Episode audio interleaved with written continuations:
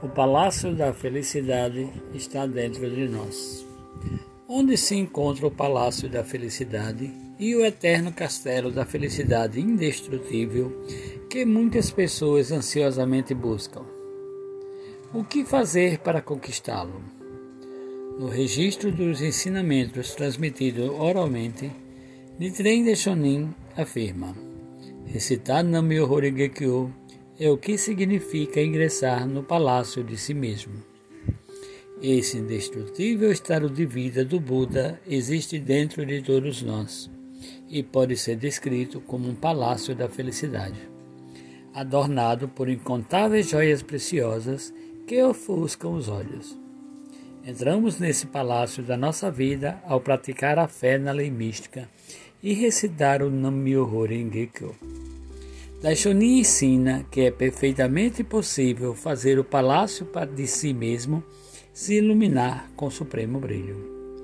As pessoas buscam todos os tipos de palácios da felicidade, mundanos. Alguns buscam fortuna e posição social, enquanto outros se encantam com fama, sucesso e popularidade. Mas nada disso é eterno nem firme como uma montanha em nossa vida de constantes mudanças, eles são como as luzes de vagalumes que manifestam um belo brilho, mas desaparecem rapidamente. Uma vida dedicada a buscar o efêmero e as glórias transitórias do mundo também é efêmera e transitória. Perseguir ansiosamente formas de felicidade que são insubstanciais e impermanentes é uma maneira triste e vazia de se viver. Como Daishonin afirma, nosso próprio estado de vida elevado é o eterno e indestrutível palácio, o verdadeiro castelo da felicidade. Uma pessoa pode viver numa casa espetacular e rodeada de riquezas, mas se é gananciosa e possui uma condição de vida baixa, não será autenticamente feliz.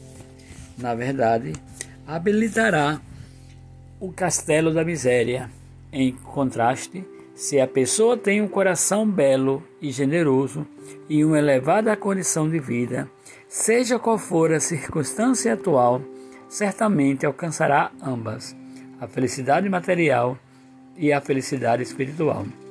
Isso está de acordo com o princípio budista da unicidade da vida e do ambiente, que, em poucas palavras, são unos e inseparáveis.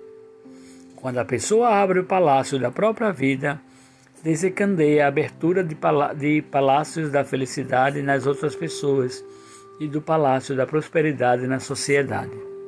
Há uma conectividade subjacente tão forte entre as vidas que, ao abrir esse palácio em si, o processo de abrir o palácio nos outros também se inicia.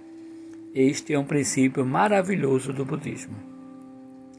Numa sociedade caótica e complexa como a nossa, em que todo cuidado é pouco para não sermos influenciados pela negatividade, é crucial ter sabedoria para se viver consciente e significativamente.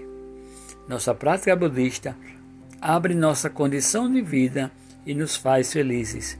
Ao desenvolver e aprofundar continuamente nossa fé e sabedoria, nos tornamos monarcas dos seres humanos e vencemos ao longo da suprema estrada da vida.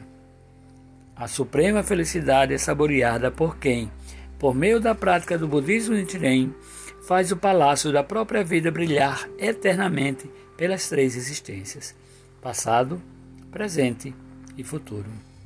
Todos os dias, os senhores certamente constroem e abre o Palácio da Felicidade em seu interior por meio das atividades em prol do Conselhovo.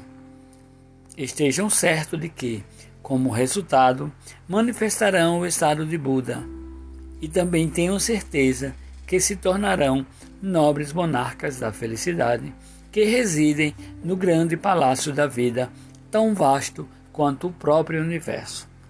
Por favor, avancem por esse grande caminho da fé com confiança e otimismo, repletos de convicção e orgulho.